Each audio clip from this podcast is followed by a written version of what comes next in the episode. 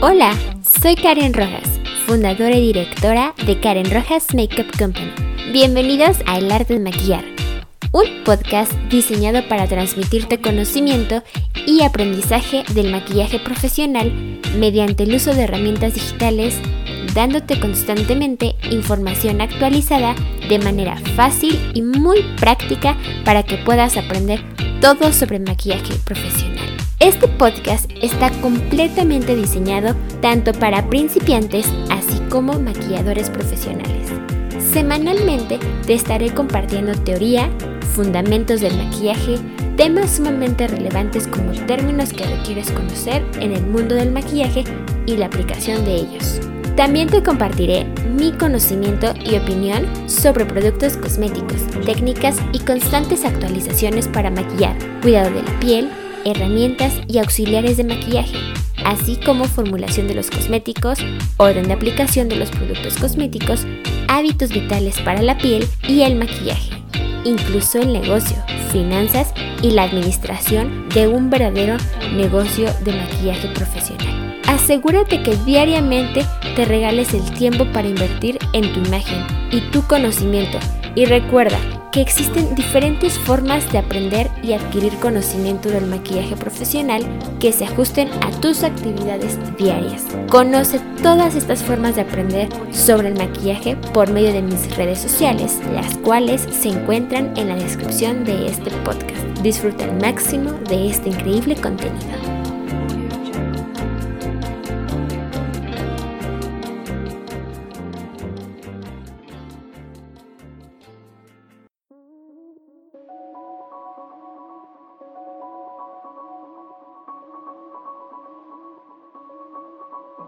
Episodio 13. Herramientas del maquillador, parte 11. Cuidado, limpieza y mantenimiento de brochas y pinceles, esponjas, borlas, pinzas de depilar, rizadores de pestañas y maquillajes. Bienvenidos, soy Karen Rojas, fundadora y directora de Karen Rojas Makeup Company, maquilladora, ingeniera industrial para la dirección y una mujer sumamente apasionada e interesada por el increíble mundo del maquillaje, la imagen, la industria cosmética y el desarrollo humano. Gracias por tomarte el tiempo para aprender todo sobre este podcast, episodio 13. El día de hoy quiero compartirte que este es el último podcast de la sección Herramientas del maquillador, en donde me fue importante mencionar clasificadamente cada herramienta, tipos, así como funciones, costos y materiales para apoyarte a que conozcas de manera ordenada lo que implica el verdadero maquillaje profesional. Ahora bien, aunque hago mención que es el último podcast de herramientas del maquillador, no te preocupes, porque en los siguientes podcasts comenzaré a hablar de manera clasificada sobre cada uno de los productos cosméticos desde hacer referencia en un glosario, así como composición de los productos cosméticos, texturas, acabado y mucho más. Pero antes de comenzar a hablarte de los nuevos podcasts que tengo hechos especialmente para ustedes, hay un tema del cual nos falta hablar, que es conocer la manera correcta de darle cuidado, limpieza y mantenimiento a tus brochas, pinceles, borlas, pinzas para depilar, rizadores de pestañas y maquillajes. Evidentemente todos los productos, así como todo el tipo de equipo que requiere tener un maquillador, es de vital importancia cuidarlo y darle mantenimiento. Sin embargo, elegí estas herramientas porque en mi consideración son las más utilizadas dentro de manera personal así como de manera profesional, por lo que hay que hacer énfasis en su cuidado, limpieza y mantenimiento. Tu maquillaje es bueno en la medida que los utilices, pero para aplicarlo las herramientas siempre tienen que estar en perfectas condiciones. Esto implica limpiar tus brochas, las borlas, las esponjas, afilar las pinzas, también mantener en muy buen estado los envases del maquillaje y asegurarte de que el maquillaje no tenga demasiado tiempo como para que no resulte seguro utilizarlo. En primera instancia te hablaré del cuidado de las brochas. Un buen juego de brochas dura varios años si se cuida bien. Guárdalas adecuadamente en una manta limpia para pinceles que tenga algunos espacios individuales o bien que también tenga un portapincel o un portabrochas. y hay que mantenerlas limpias. También te recomiendo limpiarlas constantemente utilizando limpiadores de brochas, los cuales puedes conocer más a detalle en mi podcast episodio 12. Algo importante a destacar es no sumergirlas en agua, porque el pelo está pegado a la base e incluso las cerdas de las brochas más caras acabarían despegándose. Escurre el exceso de agua con una toalla limpia, dale forma al cabezal y déjala secar con las cerdas colgando del borde encima de un, una sobre otra para que el pelo se seque de forma perfecta. Las brochas y los pinceles pueden llenarse de moho si se dejan secar sobre la toalla. Límpialas una vez al mes. Para una limpieza rápida, utiliza un limpiador en spray o un limpiador en seco. Rocía las cerdas y deslízalas de atrás hacia adelante sobre un pañuelo hasta que queden residuos. Consejo que te doy. Limpia los laterales incluso por adentro de tu neceser para evitar que con el maquillaje se manche y con un algodón retira esas imperfecciones y te aseguro que tu cosmetiquera también te lo agradecerá. Otra parte importante es hablar sobre el cuidado de las esponjas. Puedes lavar las esponjas de buena calidad muchas veces antes de tirarlas. Como una alternativa, compra esponjas sintéticas desechables que funcionan bien y son baratas. Puedes lavarlas y reutilizarlas solo pocas veces antes de tirarlas si es que son para uso personal. Si son para dar muestras o maquillar, diferentes tipos de rostro. Si es que son sintéticas o desechables, recomiendo que las tires al momento. Hablando del cuidado de la borla para aplicar polvos. Aunque en las tiendas de belleza venden borlas aplicadoras de polvo desechables, vale la pena invertir en una muy buena borla de calidad. Lava mano el aplicador utilizando el mismo jabón líquido que utilizaste para pinceles y brochas.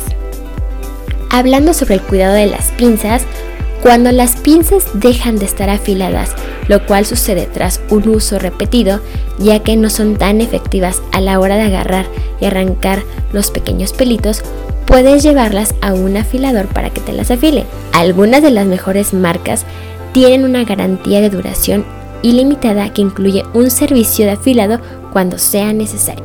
Cuidado del rizador de pestañas. Las almohadillas de goma que cubren el interior del rizador de pestañas sirven para proteger las pestañas y al mismo tiempo cuando empiecen a gastarse o romperse debes sustituirlas. Muchos rizadores incluyen un juego de recambio. Ten siempre uno a la mano. Muchas tiendas de belleza las venden sin necesidad de volver a comprar el rizador. Por último te quiero mencionar sobre el cuidado del maquillaje. Examina el contenido de tu neceser del maquillaje, cajón o armario. Saca todo lo que esté dentro de un envase roto o sin tapón. Puedes meter el envase líquido en una botella nueva. Incluso las cremas y barras de labios puedes sacar el producto que quede en un envase y depositarlo en paletas especiales que te permiten poder optimizar espacios y que son especialmente hechas para esta función. También puedes colocar los lápices sin tapón en algún estuche de acrílico o portalápices destinado a este uso en específico o alguna bolsita de plástico o cosmetiquera delgada en la que se pueda cerrar y proteger tus herramientas. El colorete en polvo y los polvos compactos en muchas ocasiones son irreparables. Sin embargo, puedes conseguir un envase que cierre bien para que no se contamine y mucho menos arruinar por completo toda tu cosmetiquera quiero hacerte mención de la importancia de revisar una vez a la semana tus productos. Es muchísimo más fácil hacerlo que una vez al mes. Te garantizo que te toma muy poco tiempo si lo haces semanalmente porque ya irás teniendo un orden en específico. Y para finalizar esta sección de herramientas del maquillador y dar inicio a la sección de los productos cosméticos, te compartiré las fechas estandarizadas de caducidad que se requieren saber para que los productos tengan una mejor funcionalidad en su tiempo de vida. La base líquida y cremosa, su tiempo es de 2 años. Los correctores, 2 años. Polvos también son 2 años. Las máscaras de pestañas tienden a ser de 6 meses su duración. La barra de labios de 12 a 18 meses. Los lápices de labios y ojos de 12 a 18 meses. Las sombras de ojos o paletas de sombras, su duración es de 2 años. Colorete en polvo, y colorete cremoso, también su duración es de 2 años. Hidratantes y humectantes, 2 años. El contorno de ojos, su duración es de 6 meses estos productos. Los protectores solares de 1 a 2 años, dependiendo la marca, y las cremas solares de 1 a 2 años. Cabe destacar que en protectores solares y cremas solares siempre viene la fecha tal cual, puesto que el factor solar es algo muy importante en comparación a todos los demás productos. Algunas marcas su fecha de caducidad la marcan con códigos y no viene muy bien especificada. Esta lista que te doy te va a servir si es que tus productos no tienen la fecha de caducidad o venían en el empaque que evidentemente pues fue tirado. Algo importante a destacar es que no es lo mismo la fecha de caducidad que el PAO, es decir, Period After Opening, por sus siglas en inglés, periodo después de abrir. Este es un símbolo que tiene una forma de un botecito con una tapa abierta y adentro se encuentra un número con una M al lado. Esto quiere decir el tiempo que corre una vez abierto el producto. Por ejemplo, si dice este símbolo 6M, eso quiere decir que una vez abierto el producto, preferentemente tiene 6 meses para utilizarlo. Interesante, ¿verdad? Entonces, no es lo mismo la fecha de caducidad que el period after opening. Esto es muy importante destacar. Todo esto y mucho más te invito a que conozcas sobre las herramientas y productos cosméticos que imparto en mis workshops para enseñarte todo sobre el maquillaje profesional y sobre todo que sepas que me encanta actualizarme todo el tiempo, por lo que todos estos tipos de temas mencionados en mis podcasts los hablo con muchísima más profundidad y los llevo a la práctica en los talleres para que puedan hacer el aprendizaje un hábito y constantemente poder identificar las mejores características al momento de maquillar. Si te interesa tomar un workshop grupal o personalizado, simplemente comunícate conmigo por medio de mis redes sociales, las cuales te voy a dejar en la descripción de este podcast. Recuerda que todos aprendemos de maneras distintas.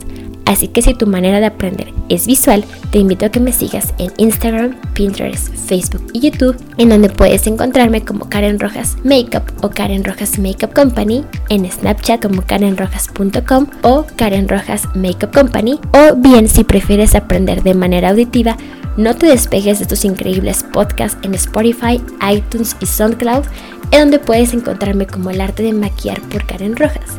Por último, te invito a que me conozcas a detalle qué es Karen Rojas Makeup Company en mi página web y blog en donde puedes encontrarme como www.karenrojas.com.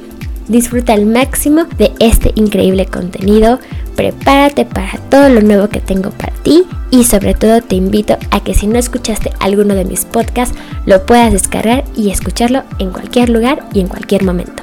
No te despegues de la siguiente serie de podcasts